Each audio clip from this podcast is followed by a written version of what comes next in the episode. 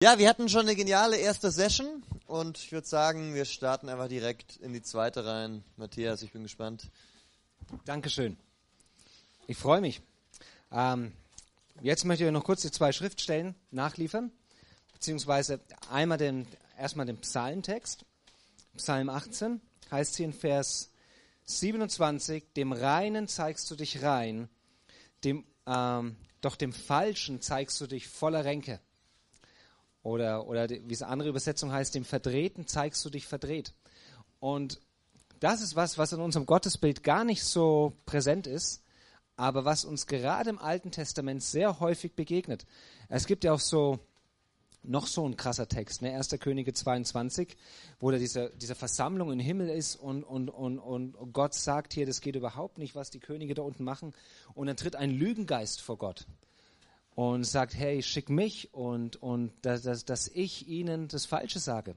Da heißt in 1. Könige 22, Abvers, Abvers 21, dann aber trat der Geist vor, stellte sich vor den Herrn und sprach, ich werde ihn überreden. Und der Herr sprach zu ihm, womit? Und er sprach, ich werde hinausgehen und ich werde ein Lügengeist sein im Mund all seiner Propheten. Da sprach er, also Gott, überrede ihn, du kannst es, geh hinaus und mach es so. Also Gott beauftragt eine Lüge für den König, der einfach völlig schräg am Start ist. Ja, das ist uns also fremd an unserem Gottesbild, aber im Alten Testament, also es macht vieles leichter und verständlicher, wenn wir das sehen, dass dort Wahrheit ganz oft eine Sache ist von, von Bundestreue. Also Wahrheit gilt zuallererst denen, mit denen du in einem Bund bist. Deswegen kann Ahitophel ohne weiteres zu David sagen, lass mich zurück bei Absalom, ich werde ihm ein falscher Ratgeber sein. Und das tut er unter dem Segen Gottes, weil er damit dem, dem gesetzten König Israels dient. Also auch ein spannendes Thema, Wahrheit und Lüge in der Bibel. Wäre vielleicht mal für einen anderen Abend, bin ich selber noch nicht so fit. Aber wenn man genau hinschaut, merkt man, dass es da viele Dinge gibt, die da zusammenpassen dass Gott manches Mal im Alten Testament den Königen bewusst durch den Propheten etwas Falsches sagen lässt, damit er, und letztlich was Gott tut, ist, er bestätigt, er, letztlich nimmt er dem König ernst. Ja, er, wenn, wenn er einen Gott haben will, so wie er ihm passt, dann zeigt sich ihm Gott so, wie er ihm eben passt. Ja, und er lässt ihn sein Verderben laufen. Da kann ich kurz einen Werbeblock machen, nämlich der Gott, der uns nicht passt. Das ist das Buch. Beiträge zum Verstehen des Alten Testaments. Da findest du unter anderem das drin. Ähm, also kannst du im Internet bestellen, gibt es auch als E-Book schon. Viele andere spannende Themen, wie ich finde. Ähm, Verhältnis Altes, Neues Testament, Völkermord im Alten Testament, zur Auslegung schwieriger Gesetzestexte, ja, dass, eine, dass eine, eine, eine, eine Frau keine Männerkleidung tragen soll und so, wo, wozu das und das ähm, Menschenzorn und Gotteszorn und auch zu Rachepsalmen eben. Selig, wer deine Kindlein am Felsen zerschmettert. Ähm, darüber möchte ich gleich noch mit euch sprechen. Noch eine andere kurze Werbung. Ähm, damit habe ich nichts zu tun mit dem Buch, außer dass ich ein großer Fan bin. dass in allen Kursen, die ich bei uns habe an der Akademie, ist das Pflichtlektüre. Wenn es um, um, um, um ähm, letztlich um exegetische, also Bibelauslegungsfächer geht, das effektives Bibelstudium, die Bibel verstehen und auslegen. Da also die wahrscheinlich beste deutschsprachige Anleitung zum Bibellesen, steht hinten drauf. Und ist auch so, meines Erachtens. Ich habe ganz, ganz viele Bücher gelesen. meines Erachtens, also die, die beiden, das sind Alttestamentler und Neutestamentler. Und die machen das so gut, wirklich ein, das kann ein frisch bekehrter lesen, bei Null anfangen und nimmt dich Stück für Stück an die Hand, wie du selber zu Ergebnissen kommen kannst. Was musst du beachten bei der Auslegung eines Gesetzestextes? In der Apostelgeschichte, bei Evangelien. Warum kann man das eine nicht so auslegen wie das andere? Aber sie machen das so, dass wirklich jeder das versteht. Also es ist gehaltvoll, egal wenn du schon lange Christ bist oder frisch dabei. Ich habe es mit beiden Gruppen schon gelesen, durchgearbeitet. Ein richtig, richtig klasse Buch. Ähm, gibt schon die siebte Auflage und wenn du es dir holst, achte auch darauf, dass du die siebte Auflage hast, weil die wurde nochmal richtig fett überarbeitet ähm, wurden nochmal viele auch neue, moderne Bibelübersetzungen mit berücksichtigt im Deutschen. Deswegen ist es gut, da das Geld zu investieren. 20 oder 25 Euro, glaube ich, was es kostet. Ähm, wenn, wenn mich Leute fragen, welches eine Buch empfiehlst du neben der Bibel, dann sage ich immer das hier. Also, das ist eine, eine bewährte Sache. Gut, dann gehen wir mal zum, zum Psalm, würde ich sagen. Und schauen wir da noch ein bisschen rein. Und dann am Ende haben wir noch, ähm, wir haben jetzt genau fünf vor halb neun, nehmen uns dafür nochmal 20 Minuten für den Psalm und dann könnt ihr noch alles fragen, was euch auf dem Herzen liegt. Und wahrscheinlich kann ich nicht alles beantworten, aber einfach mal die Frage zu stellen, tut ja auch schon gut, ne? So. Ein paar höfliche Lache, das ist immer, das ist gut. Ein, ja. Also Im Predigtunterricht sage ich, es ist immer, was machst du, wenn du Witz machst und der funktioniert nicht? Wenn nur Schweigen ist. Und das ist im Gospelforum noch krasser. Ja, irgendwie. Wenn da irgendwo einer hustet links hinten oder so. Ähm, meine Frau sagt dann immer, alles still, keiner lacht, Matthias hat einen Witz gemacht. Und wenn du das sagst, dann ist die Stimmung wieder gerettet. So wie jetzt. Okay, wir können weitermachen. Setz deinen Namen ein, es sei denn, deine Witze funktionieren immer. Okay. Psalm 137. Möchte mal einer von, von euch mit uns lesen, wenn ihr Licht habt?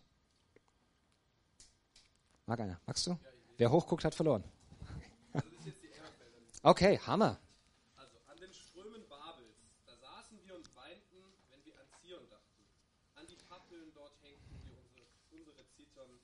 Denn die uns gefangen hielten, forderten dort von uns die Worte eines Liedes. Und die uns Wegnagen machten, forderten Freude. Singt uns eins der Zionslieder. Sollten wir das Herrnlied singen auf fremder Erde? Wenn ich dich vergesse, Jerusalem, so werde vergessen meine Rechte. Es klebe meine Zunge an meinem Gaumen, wenn ich deiner nicht gedenke, wenn ich Jerusalem zu meiner höchsten Freude erhebe. Rechne her den Söhnen Edoms den Tag Jerusalems an, die da sprachen, legt los, legt los, bis auf ihren Grund. Tochter Babel, du Verwüsterin, glücklich, der dir vergilt dein Tun, das du uns angetan hast, glücklich, deine Kinder ergreift und sie am Felsen zerschmettert. Dankeschön. So krasser Text.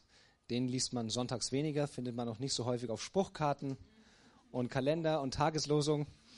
Ja, das ist, da hat man eher die anderen Texte. Ne? So Josua 1,9, sie habe ich dir nicht geboten, sei mutig und stark. Sag Gott zu Josua auf dem Weg in den Genozid in Kanaan. Ne? Also auch eigentlich auf dem Weg zum Völkermord wird Josua 1,9 der Lieblingsvers von so ziemlich jedem, egal in welcher Phase seines Lebens, irgendwann mal hat er Josua 1, Vers 9. Ne? Aber sowas hier, das ist nochmal eine andere Nummer. Und wir hatten es vorhin schon gesagt, natürlich stellt sich zu uns die Frage, darf man sowas noch beten als Christ? Ja? Wenn, wenn dein Leben ähnlich vor ähnlichen Herausforderungen steht, zwischenmenschlichen Konflikten, wie es jede menschliche Leben tut, dann kennst du Phasen, in denen es sehr nahe liegt, mal einen Rachepsalm zu beten ja, vielleicht nicht diesen hier, aber es gibt auch andere. Ich meine, Psalm 58 ist auch einer, bin mir nicht ganz sicher, ob es ist. Ja, Herr, schlag ihm die Zähne ein und alles sowas. Ähm, das kann einem schon leicht von den Lippen gehen. Ja, und es ist ja biblisch, steht ja da drin. Aber das hier ist natürlich eine krasse Nummer und ähm, da lasst uns mal drauf schauen und mal wahrnehmen, worum es hier geht. Ein Psalm ist jetzt erstmal ist eine ganz andere Textgattung als ein Erzähltext. Es ist ein poetischer Text. Und Poesie, das, das merkst du schon, das hat gar nicht so sehr erstmal grundsätzlich das Anliegen, ähm, jetzt unmittelbar in eine oder, e, etwas wiederzugeben, was tatsächlich der Realität entspricht. Damit schwäche ich das jetzt noch nicht ab. Das ist das, also eine Regel vorneweg bei schlimmen Texten im Alten Testament oder bei, auch bei ähm, auch bei diesem Psalm jetzt hier, nicht irgendwie umdeutend abmildern. Das funktioniert nicht. Das kaufst du dir meistens selbst nicht ab und ähm, das, da, da, werden wir auch dem Bibeltext nicht gerecht. Es muss andere Antworten geben auf die Dinge. Poetische Texte haben generell, es ist wie heute, wenn du ein Lied schreibst, es geht darum, vor allem dem Herzen Ausdruck zu verleihen. Ähm, es geht um Bildsprache und es geht wenig darum, jetzt wirklich aktiv etwas zu tun. Wenn du, es ist ganz spannend, wenn du später in Matthäus 4 die Versuchungsgeschichte liest, Satan kommt zu Jesus und dreimal zitiert er einen Bibeltext. Dreimal zitiert er einen Psalm, einen poetischen Text. Und Jesus sagt nicht, das steht da gar nicht, ja, oder du sagst falsch, sondern er sagt, es steht auch geschrieben. Und dreimal zitiert Jesus als Gegensatz zum poetischen Psalmtext den Gesetzestext. Ja, also es gibt ein Ranking innerhalb des Alten Testaments, wenn es um Lebensführung, um Ethik, um Ausrichtung geht, im Zweifelsfall siegt das Gesetz und nicht die Verheißung aus den poetischen Texten, wenn sie ja, zum Beispiel dahin leiten mögen, den Herrn, dein Gott, zu versuchen. Denn das sollst du nicht tun, wie es im Gesetz steht. So, das, das zeigt uns schon, dass wir vorsichtig sein müssen bei der Auslegung von poetischen Texten. Sehr schön übrigens, noch ins Richterbuch zurückgehen. In Richter 4 ist der Erzähltext über die ganze Deborah-Erzählung und Barak. Und Richter 5 ist plötzlich ein Psalm mittendrin. Da wird quasi das, was, was wir in, in Richter 4 gelesen haben, in Richter 5 poetisch aufgearbeitet. Und dann merkst du, wenn du die beiden Texte wörtlich nebeneinander liegst, gibt es Spannungen, dann passt das irgendwie nicht mehr zusammen. Das liegt daran, dass im poetischen Text gar nicht der Anspruch ist, jetzt irgendwas historisch Akkurates zu überliefern, sondern da geht es eben darum, dem Herzen Ausdruck zu verleihen und Dinge einfach auch poetisch auszuschmücken. Das ist das Ziel, in den, vor allem in der Poesie. Kannst du bei Richter 4 und 5, wenn du das mal hintereinander liest, sehr schön lesen. Dennoch haben Psalmen natürlich ein, ein einen, einen Sitz im Leben, wo das stattfindet. Und was für eine Situation mögen wir hier vorfinden? Was lesen wir hier an den, an den Strömen Babels? Bei wem klingelt da vielleicht irgendwas, wo wir uns da befinden zurzeit in der Geschichte Israels? Im Exil, genau. Also irgendwann nach 596 vor Christus. Was uns schon zeigt, ja, der, der älteste Psalm ist Psalm 90, der ist von Moses, circa 1300 vor Christus. Und hier haben wir einen aus dem, aus, dem, aus dem 6. Jahrhundert vor Christus, also was für eine lange Spanne die Psalmen insgesamt umfassen. Eine krasse Nummer, ähm, dieses Gebetsbuch Israels. Und hier sitzen sie an den Strömen Babels. Ist übrigens auch vertont worden, dieser Psalm. Kennt ihr wahrscheinlich alle? Die haben eine Idee?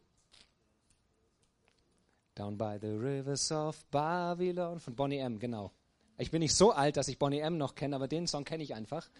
Ähm, Genau darum geht's. Aber der, der, dieser, dieser Song von Bonnie M., er transportiert überhaupt nicht die Atmosphäre, worum es hier geht. Also wenn es hier steht, an den Strömen Babels, da saßen wir und weinten. Ja, also die, die Strömen Babels, das ist nicht so, dass sie da saßen in der Abendsonne mit dem Cocktail in der Hand und irgendwie Israel hinterher geweint haben.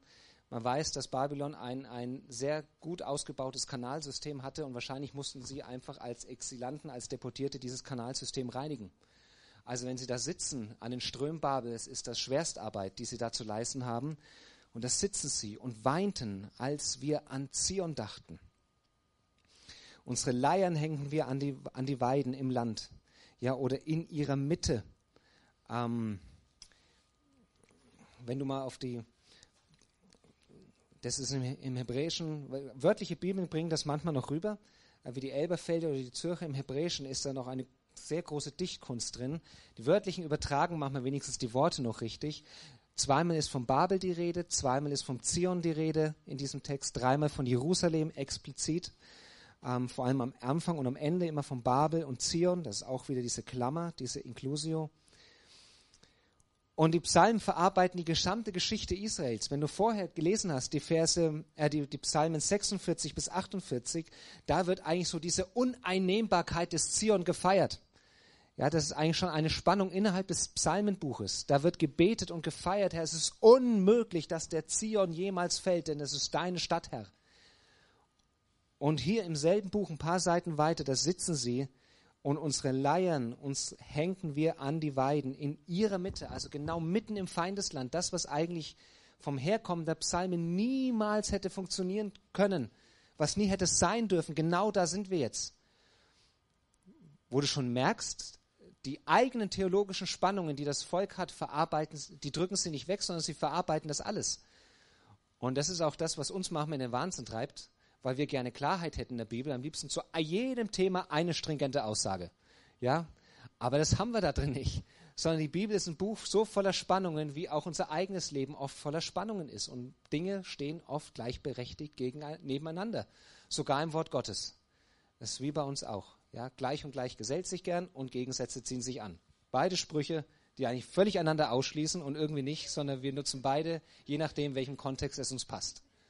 Na? Also, und irgendwie ist beides richtig und letztlich völlig unerheblich. Okay, zurück zum Bibeltext. Die, Weihen, die, die, an die Weiden in ihrer Mitte. Denn dort verlangten, die uns gefangen hielten, Lieder von uns, die uns quälten, Freudengesänge, singt uns Zionslieder. Also die absolute Provokation, ähm, Und das ist jetzt schon eine wichtige Wahrnehmung. Worin, das ist ja ein Rachepsalm, ein Fluchpsalm, und er mündet in diesem entsetzlichen Vers, wohl dem, der deine Kinder packt und am Felsen zerschmettert.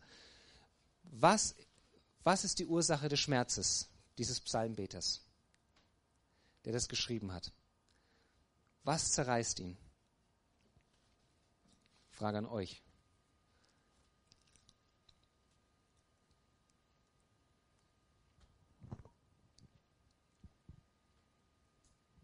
Na, ich bin sicher, du weißt es.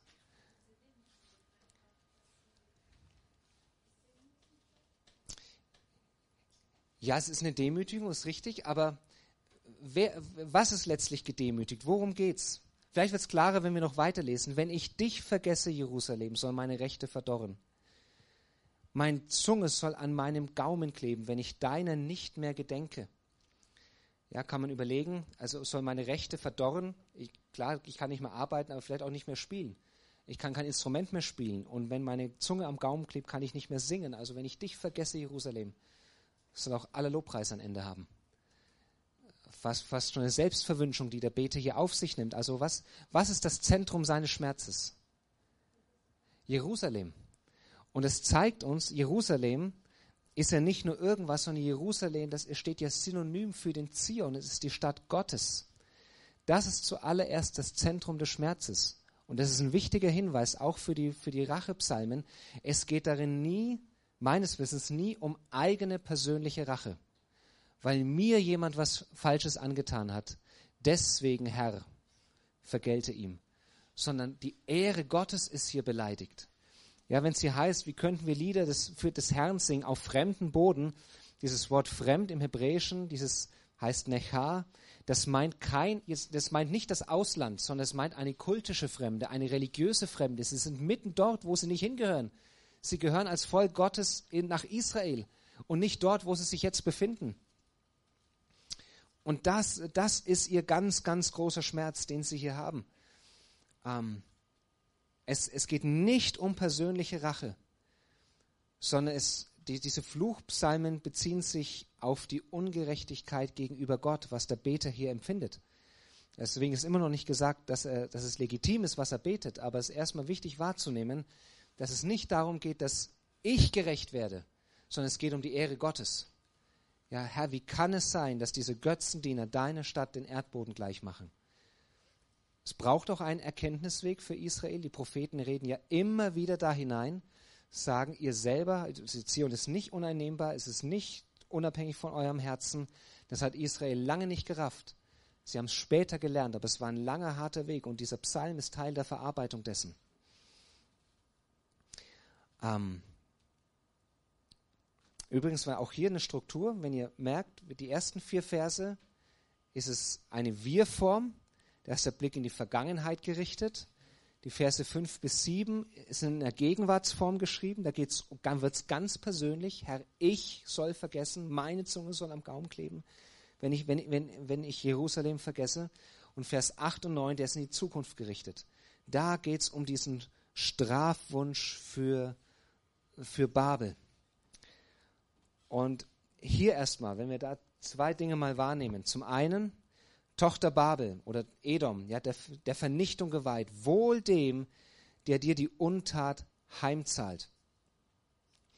Erstmal, ähm, dieses Wohl dem, das ist ja was, was uns in den Psalmen ganz oft begegnet. Wohl dem, der nicht folgt dem Rat der Gottlosen, ne, Psalm 1, sondern der seine Lust hat am Gesetz des Herrn.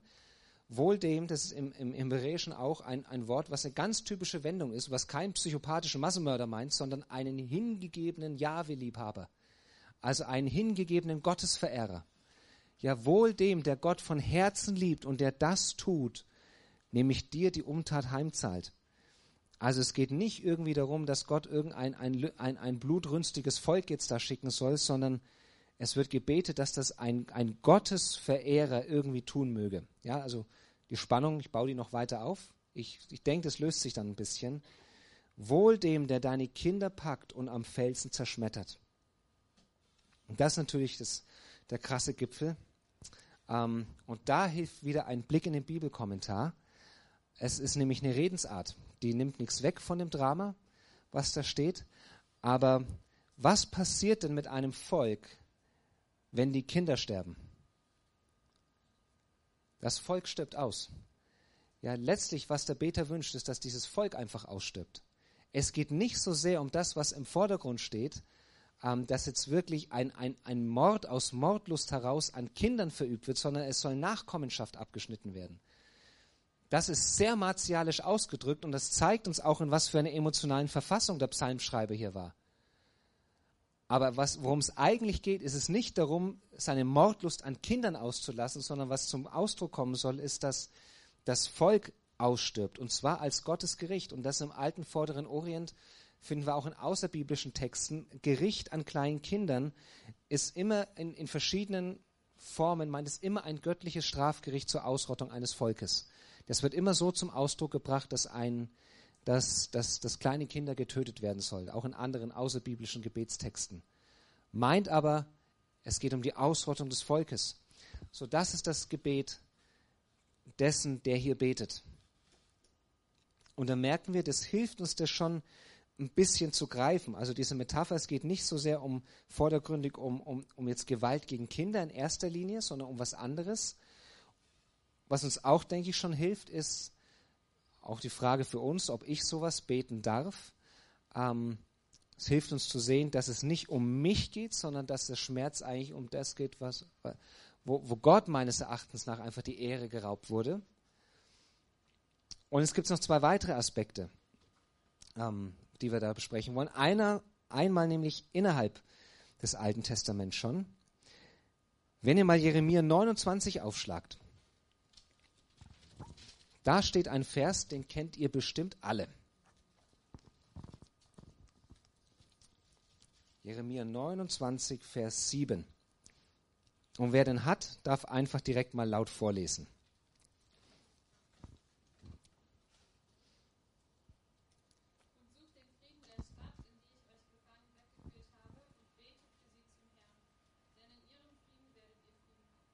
Dankeschön. Das sagt Jeremia zum Volk Israel in Exil in Babylon. Und betet für sie zum Herrn, denn in ihrem Wohl wird euer Wohl liegen.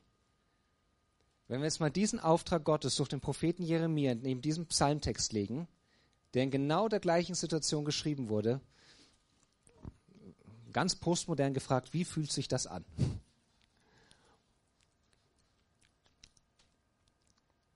Passt das zusammen? Widersprüchlich und, und zwar inwiefern?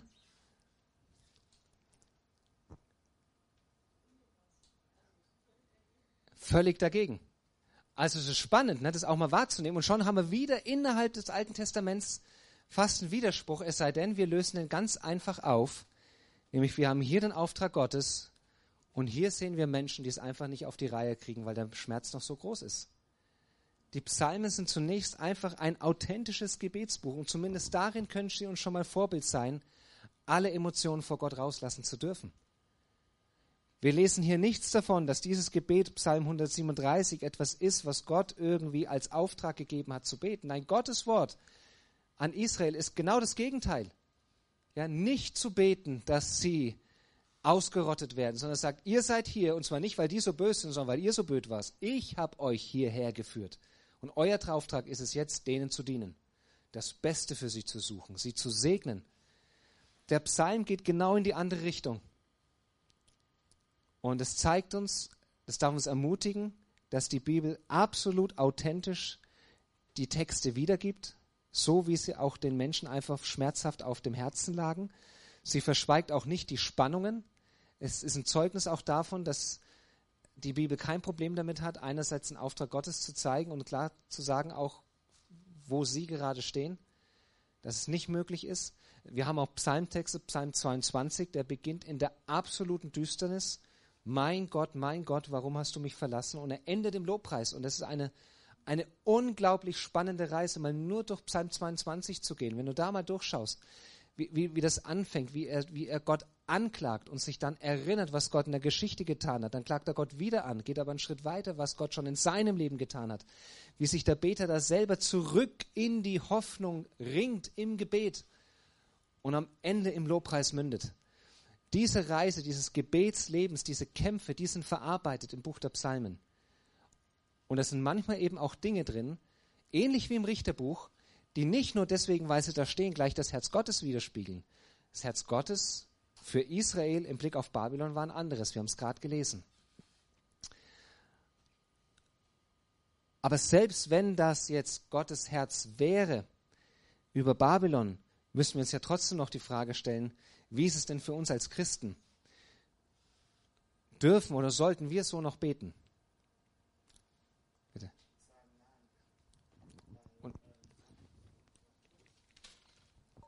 Ähm, ja, also. Ich denke, wenn du laut sprichst, dann.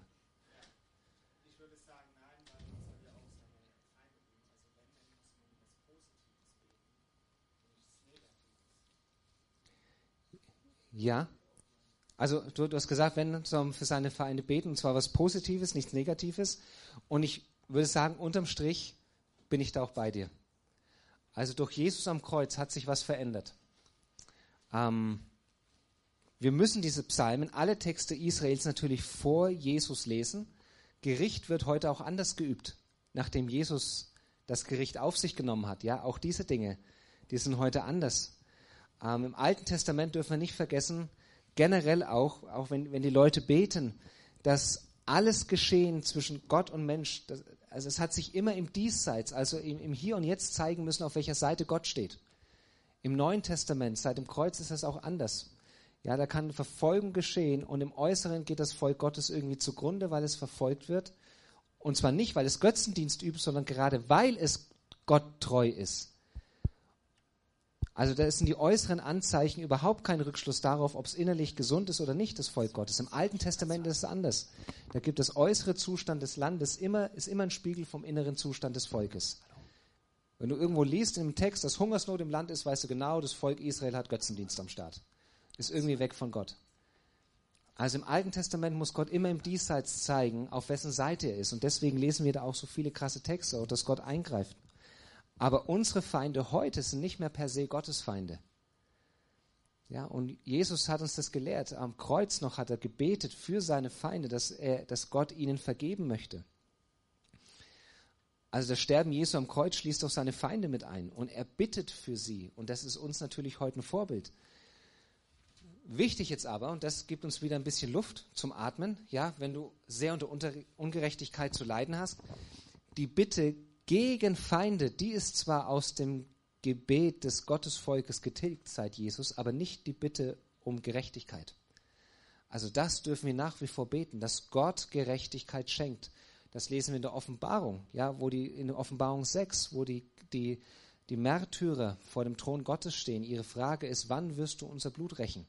Und rächen meint immer im Alten Testament oder in der Bibel generell ist es erstmal gar kein emotionaler Akt, sondern es meint eine Wiederherstellung von Gerechtigkeit. Ja, darum geht's. Und deswegen, so wie ich es verstehe, sind die Fluchpsalmen, die Rachepsalmen, dürfen ein, eine Vorlage für ein authentisches Gebet sein. Wir dürfen Emotionen darin zulassen ähm, und vielleicht sogar so weit gehen, letztlich, dass wenn ich das meinem Feind wünsche, dass der Herr ihm die Zähne einschlägt, dass es in gewisser Weise dadurch passiert ist, dass Jesus auch das, wenn denn meine Bitte gerecht ist, am Kreuz auf sich genommen hat. Also sogar das ist vielleicht, selbst wenn meine Bitte um Gerechtigkeit legitim ist, dafür hat Jesus auch bezahlt. Das heißt, das, was ich meinem Feind an den Hals wünsche, hat Jesus am Kreuz schon getragen. Das sind Dinge, ähm, die ich denke, die man da mit beachten muss. Und noch ein letztes, sogar wenn wir im Alten Testament bleiben, sogar wenn wir hier im Psalm bleiben und es mal völlig ignorieren, was in Jeremia 29 steht, am Ende ist es kein Aufruf zum Massenmord hier. Es bleibt ein Gebet und es ist ein Gebet zu Gott.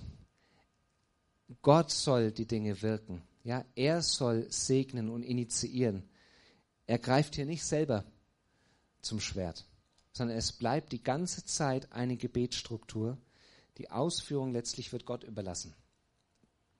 Und ich denke, das hilft uns auch ein bisschen, die Rachepsalmen differenzierter anzupacken. Merken, da gibt es schon im Alten Testament Spannungen. Und ich würde dafür plädieren, da gibt es auch andere Auffassungen und das darf man alles da auch im Dialog sein, sie so nicht mehr zu beten. Ich verstehe es für mich so, dass, dass, dass Jesus, unser Heiland, mein Herr, das auf sich genommen hat. Gut, zehn von neun. Welche Fragen habt ihr noch? Hierzu oder darüber hinaus? Genau, das war eine Vorlage, dass du gesagt hast, darüber hinaus. Äh, ich weiß nicht, ob das jetzt ein ganz anderes Thema wäre, hängt aber auf jeden Fall damit zusammen. Ähm, wenn ich höre Gewalt im Alten Testament, dann komme ich damit klar, wenn mit solchen Rachepsalmen, oder was heißt, ich komme damit klar, ich würde es Mhm. vielleicht nicht so beten, aber kann ich irgendwie vielleicht nachvollziehen oder das ist eine Geschichte und Gott sagt nicht, das war gut so, aber ich, du hast eben Genozid angesprochen in Ja. Josua, ne? Ich habe vor ein paar Monaten und einem Jahr gedacht, ach Josua, habe auch an die Verse gedacht, die du zitiert hast am Anfang, das ist ein gutes Buch und dann habe ich gedacht, oh, es geht ja eigentlich um lauter böse Sachen und damit habe ich eher ein Problem. Wie ist Ja. das zu erklären? Ich weiß nicht, ob man das jetzt so mit in zehn Minuten beantworten kann, aber das ist eher das, was mich unter den Fingern, Ja. also das, was mich interessiert. Also ich glaube, beantworten kann ich das sehr schnell. Okay, Ähm, weil die Sache ist tatsächlich gar, äh, die Sache an sich ist gar nicht so kompliziert, aber sich damit abzufinden ist vielleicht schwer. Ähm, ich habe es vorhin schon mal kurz erwähnt, dass es, äh, Mama hat es ja das, das Bild, da kommt Israel, steht, an, steht halt vor einem Land, wo halt leider schon jemand anders drin ist und jetzt müssen die halt sterben, müssen halt raus. Aber im fünften Buch Mose macht Gott immer wieder klar, dass das Volk, was in diesem Land lebt, wirklich, also aus den Augen Gottes, große Schuld auf sich geladen hat. Ähm, wenn wir zum Beispiel, ein Beispiel, 5. Mose 18, wenn es um den Propheten geht. Ja, denn diese Nationen, deren Besitz du übernehmen wirst, sie hören auf Zeichendeuter und Magier. Immer wieder sagt Gott, was der, Ur was der Zustand ist des Volkes, also in diesem Land, dass, sie, dass, dass das Maß ihrer Schuld vor Gott groß wurde und angehäuft wurde und dass es nicht einfach nur ist, die müssen Platz machen für Israel, nein, sie müssen raus. Und das ist das eine. Das zweite ist, dass Israel nie, wenn es um das Land geht, nie autonom handelt, sondern immer ein ausführendes Organ Gottes ist. Und jetzt kommt ein Punkt, der ist, der ist gar nicht so einfach auf den ersten Blick, aber er ist, er ist eigentlich logisch. Wenn Gott sagt, jemand muss sterben, wenn es einer sagen darf, dann ist es Gott, weil er der Einzige ist, der es auch, der das, er hat das Leben gegeben. Und weil er der Einzige ist, der Leben geben kann, hat auch er das Recht, wieder Leben zu nehmen. Und er ist uns damit noch nicht mal Rechenschaft schuldig. Weil er aber derjenige ist, der Leben gegeben hat und auch Leben wiedergeben kann, darf er auch Leben wieder nehmen. Das ist nicht einfach, aber es ist, es ist vor allem neu. Aber weil er das Leben gibt, hat er alles Recht, es auch wieder zu nehmen. Und er tut das sehr, sehr häufig in der Bibel. Es hilft uns vielleicht auch zu sehen, dass nicht jeder Krieg, den Israel führt, ein heiliger Krieg ist. Diese Bezeichnung heiliger Krieg gibt es sowieso nur einmal, und ich meine, in Joel 3 steht das. Aber nur die Kriege, die unmittelbar mit dem verheißenen Land zu tun haben, sind Gottes Kriege. Nur da läuft es so, dass, dass dieser Heerbann ausgerufen wird, dass dieser Gottesbescheid eingeholt wird, dass, dieses, dass dieser Kriegsruf kommt. Ja, das sind, und das ist im Spanisch im Hebräischen, das Krieg ist im Alten Testament, wenn es um das Land geht, das ist ganzheitlich Gottesdienst. Das sind gottesdienstliche Vokabeln. Also der Jubelruf im Krieg ist der gleiche Jubelruf, wie auch, wie es, ähm, wie es im Gottesdienst gibt. Als David Uriah, oder nicht Uriah, sondern Joab zu sich holt, nee, Uriah zu sich holt und nach dem Stand des Krieges fragt, dann fragt er wörtlich nach dem Shalom des Krieges. Also ob es dem Krieg wohlgeht. Ja, ob der Krieg ganzheitlich, also ob es ihm wohlgeht. Ganz verrückt für uns, ja, das übersetzt keine Bibel so. Ähm, aber nur die, nur die Kriege, die Israel führt im, im Auftrag Gottes, sind auch sogenannte heilige Kriege. David hat Kriege geführt, da gibt Gott seinen Namen nicht für her. Es ist nicht so, dass alles, wo irgendwie Blut fließt, dass Gott sagt, ja, das ist cool, weil ihr seid Israel, macht nur. Nein, Gott hat da ganz speziell einen Rahmen gesetzt. Nur da, wo ein Volk schuldig wurde. Gott hätte ja auch alle einfach tot umfallen lassen können, aber wie ich es vorhin schon sagte, er, er tut es durch Menschen. Und ich weiß nicht, wahrscheinlich haben die hinterher alle irgendwie, das ist krass. Also Psychotherapeuten Israel, der hat bestimmt gut Geld verdient hinterher, was man da verarbeiten muss. Aber es ist, Israel hat es getan im Auftrag Gottes. Letztlich ist Gott derjenige, der sagt, weil dieses Volk schuldig wurde, übt ihr das Gericht an diesem Volk. Und Israel hatte ja nicht mal eine Wahl, sondern hat immer wieder Ärger bekommen, wenn sie es nicht ganz vollstreckt haben. Aber es war eben nicht eigenes Gutdünken, sondern es war Gottes gerechtes Urteil. Und das können wir eigentlich nur so annehmen oder wir haben, ja, wahrscheinlich haben wir dann Konflikt mit dem Gottesbild und da müssen wir uns dann länger mit auseinandersetzen. Weil ein Konflikt mit dem Gottesbild, wenn das nicht biblisch ist, das, das wird früher oder später, kann das arg aufknacken. Luther hat es mal so schön gesagt, kein Mensch zerbricht an Gott, sondern immer nur an seinem Bild von Gott. Und wenn das Bild von Gott nicht stimmt, dann ist der Zerbruch früher oder später, je nachdem wie, wie arg die Schräglage ist, fast vorprogrammiert. Und ähm, das ist natürlich ein ganz, ganz heftiges Bild. Das ist auch eine heftige, ist auch eine wirklich eine total legitime Frage, die man sich manchmal ja kaum stellt zu fragen. Aber Gott hat das Recht, Leben zu nehmen. Er hat das Recht, Leben, weil er auch Leben geben kann. Und wenn er sagt, dieses Volk muss raus, weil es schuldig ist, dann muss es raus, weil es schuldig ist. Und da kann kein Mensch mit ihm richten. Was für ein Segen, dass auch Jesus das auf sich genommen hat. Das war jetzt die kurze Antwort. Ich habe sie versucht klar zu, zu halten, aber ich, der Pastor in mir will immer das möglichst abmildern, aber dadurch mache ich es eigentlich schon wieder vielleicht schwammiger. Deswegen lasse ich es jetzt mal so stehen. Du darfst aber gerne noch eine Anschlussfrage stellen oder andere, wenn noch Fragen da sind. Also, ja, viele sagen, ich versuche. Also im Prinzip hast du einfach nur das bestätigt, so wie ich es halt kenne aus der Bibel. Mhm. Klar, also mein Problem ist auch nicht, dass Israel irgendwie das tut, sondern dass Gott das befiehlt. Ja. Darum geht es mir ja. Und ähm, natürlich hat Gott das Recht, das zu tun, aber ich frage mich halt, ob das wirklich der Gott ist, an den wir glauben. Weil wenn Gott sagt, nehmen wir nur mal eine Stadt, so sagen wir mal Berlin, Berlin ist böse, da geht wild her mhm. und alle Menschen in Berlin müssen sterben. Kinder, Zwölfjährige, 68-Jährige, mhm. Leute mit so einer Geschichte, Leute mit so einer Geschichte. Da tun sich uns ja schon Fragen auf, wenn Gott das tun ja. würde. Das wäre nicht so, ja, Gott hat ja das Leben geschenkt, Gott darf das Leben wieder nehmen und alles ist okay, Gott ist gerecht. Ja, ich, ich gehe sogar noch weiter. Gott wird das tun mit allen. Außer mit denen, die sich unter das schützende Blut Jesu stellen. Der lässt zwar das Feuer nicht auf Berlin regnen, aber jeder Mensch wird eines Tages genau dieses Schicksal ereilen. Und es ist Gnade, dass es ja nicht, Gott hat es ja schon mal gemacht im Alten, die, die, die Flut hat er schon mal alles kalt gemacht. Alles mit Mann und Maus. Und hat dann gesagt, er tut es nicht mehr. Witzigerweise, der, das, was vorher Anlass für die Flut war, weil der Mensch böse ist, ist hinterher genau Anlass, es nicht mehr zu tun.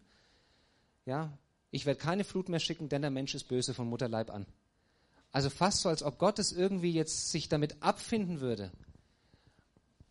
Und es ist Gnade, dass er das nicht mit jeder neuen Generation wieder tut. Aber letztlich, das, deswegen ist es Ultim, das, das, Reinhard Bonk hat mal gesagt, das, das Evangelium ist ein Ultimatum Gottes an eine Welt, deren Zeit abläuft. Und das ist, manchmal verlieren wir den Schrecken vor dem Evangelium, wenn wir das aus dem Blick verlieren, wovor es eigentlich rettet. Ähm, also genau das, was du sagst, das ist, das ist das, worauf jeder Mensch hinzuläuft. Weil der Mensch einfach, das ist keiner gut, da ist keiner gerecht. Sie alle haben den Tod verdient von Anfang an. Das ist, die, das ist eigentlich der Nährboden, wo das Evangelium reinfällt. Und es ist Gnade, dass es noch nicht hier passiert, dass noch, noch Zeit da ist, Menschen zu gewinnen, dass Menschen zur Erkenntnis der Wahrheit kommen, weil das ist das, was Gott will. Und deswegen lässt er es zu. Ja, wie Johannes dann später schreibt, nicht wie ein, oder Petrus, nicht wie einige von euch das glauben, dass, das, dass irgendwas verzögert wird, um, weil, weil Gott nicht kommt, sondern es ist noch, noch Gnadenzeit.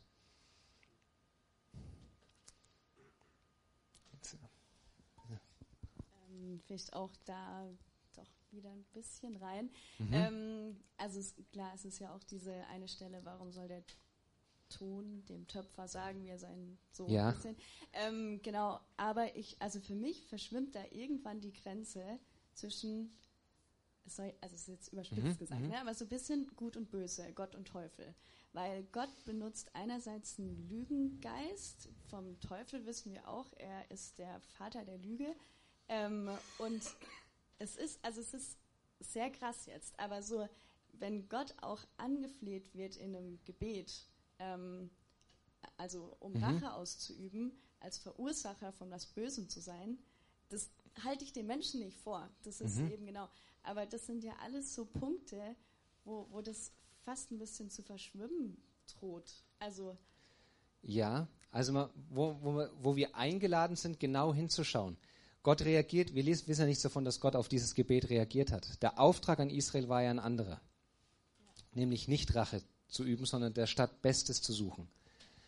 Ähm, und bei den anderen, da ist es ja so, dass, dass er kein, kein Frommer zu Gott betet und dann zeigt Gott sich dem Frommen verdreht, sondern er tut es ja nur bei denen, die sich selbst auf den Thron ihres Lebens gesetzt haben.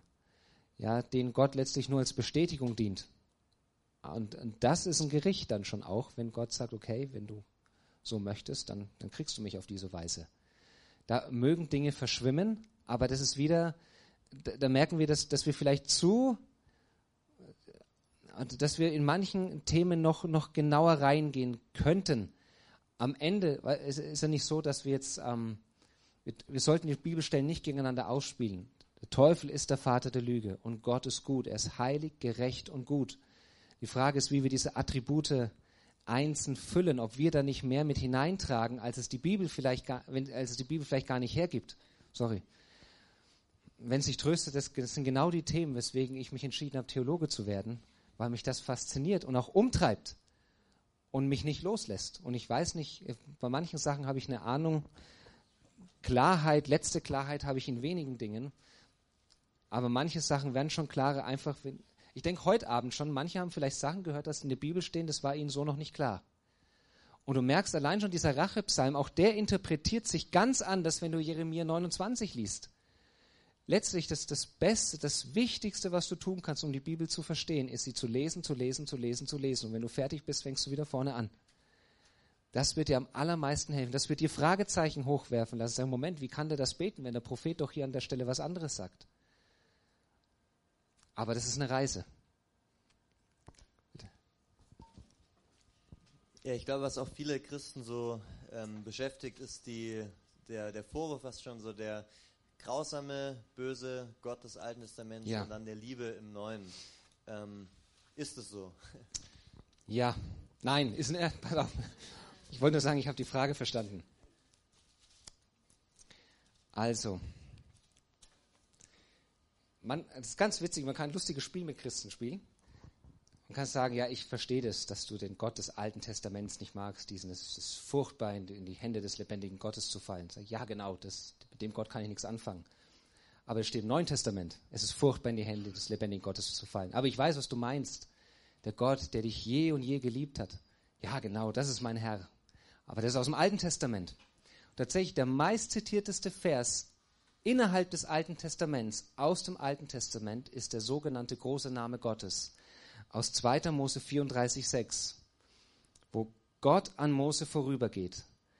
Da heißt es, der Herr, der Herr, ein barmherziger und gnädiger Gott, langmütig und von großer Gnade und Treue, der Gnade bewahrt Tausenden, der Schuld, Vergehen und Sünde vergibt, der aber nicht ungestraft lässt, sondern die Schuld der Vorfahren heimsucht an Söhnen und Enkeln bis zur dritten und vierten Generation. Danke, dass du die Frage gestellt hast. Wo auch immer Heimsuchen steht, das könnt ihr durchstreichen, das Wort. Das ist eine völlig missverständliche Übersetzung. Unter Heimsuchen verstehen wir, dass Gott in die dritte, vierte, dass, dass für meinen Fehler Gott meine Töchter aktiv bestraft.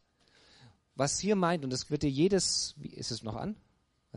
Was, was, was jedes Wörterbuch dir sagt, Hebräisch Wörterbuch, Heimsuchen ist, ist im Sinne von genau hinsehen.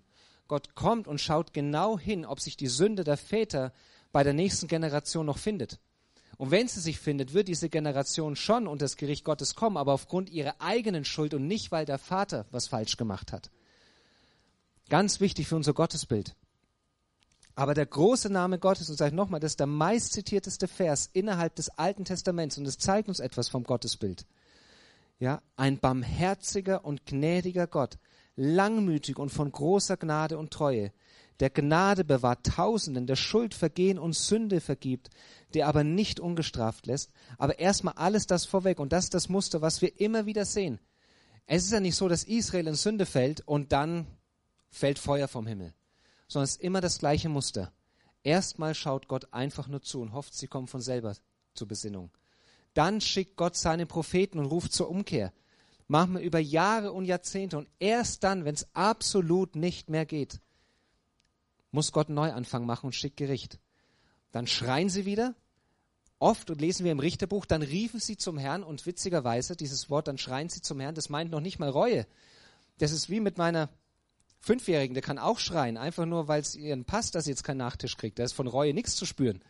Ja, die macht das überhaupt kein Einsehen. Einfach nur der Schmerz des, des vorenthaltenen Duplos ist so groß, dass sie schreit. Und sie erweicht mein Herz genauso wie Israel Gottes Herz erweicht. Ähm, aber schon im Alten Testament, Gott schickt er nicht sofort Gericht, sondern es ist immer wieder, er wartet, er schaut zu, er lässt sich von Abraham wegen Sodom und Gomorra runterhandeln. Er, möchte Israel ausrotten, sagt Mose, geh mir aus dem Weg, ich mache ein Volk aus dir und lässt sich von Mose, der für, das zeigt uns, was ein Leiter für sein ganzes Volk bewirken kann. Ja, Gott war fertig mit Israel und er sagt, nein, erinnere dich doch an deine Versprechen. Gott ist so gnädig, auch schon im Alten Testament. Also ich, ich kenne das und ich weiß das, aber es hält einer, einer genauen, genauen Hinschauen hält es nicht stand. Es ist der gleiche Gott im Alten wie im Neuen Testament. Gnädig und barmherzig von Anfang an. Bitte. Kultur, da fällt es uns schwer, dieses mit der Kollektivbestrafung jetzt auch beim mhm. Völkermord. Oder es gibt auch andere Stellen, wo irgendwie der Vater was gemacht hat und dann werden die ganze Familie wird jetzt ja. bestraft und gesteinigt. Ähm, mhm. Also ne, und auch beim Völkermord, wenn dann auch die Bibis, die irgendwie mehr als eine Windel voll gemacht haben, jetzt noch nicht gemacht. Ne? Ja. Aber sie werden trotzdem ausgerottet, obwohl sie nicht die Chance hatten. Ja. Also ja, also es gibt bei Achan zum Beispiel, mhm. der aus Jericho was mitgehen, aus Ai was mitgehen lässt, nee, aus Jericho, ja. und dann wird die ganze Sippe ausgerottet. Und mit den Stellen komme ich auch noch nicht so klar. Ich weiß nicht, wie die so ganz ins Bild passen. Ähm, so, ich sehe eine ganz große rote Linie und die passt in 95 Prozent, aber es gibt auch Ausreißer. Und da fehlt mir auch noch die letzte Erklärung dafür. Und ich weiß nicht, ob ich sie noch bekomme. Ich sehe aber auch da irgendwie die Hand Gottes mit drin. Und es scheint, es ist vielleicht ähnlich wie bei der Flut, dass manche Dinge so von Grund auf verdorben sind und vielleicht auch in diesen Städten, dass Gott sagt, es braucht einfach einen Kaltschlag. Es ist schon so in der nächsten Generation auch angelegt, dass sie gleich mit weg muss. Das ist die einzige Erklärung, die ich da habe. Und die befriedigt dich wahrscheinlich genauso wenig wie mich, aber es ist alles, was ich im Moment habe. Vielleicht habe ich irgendwann mehr.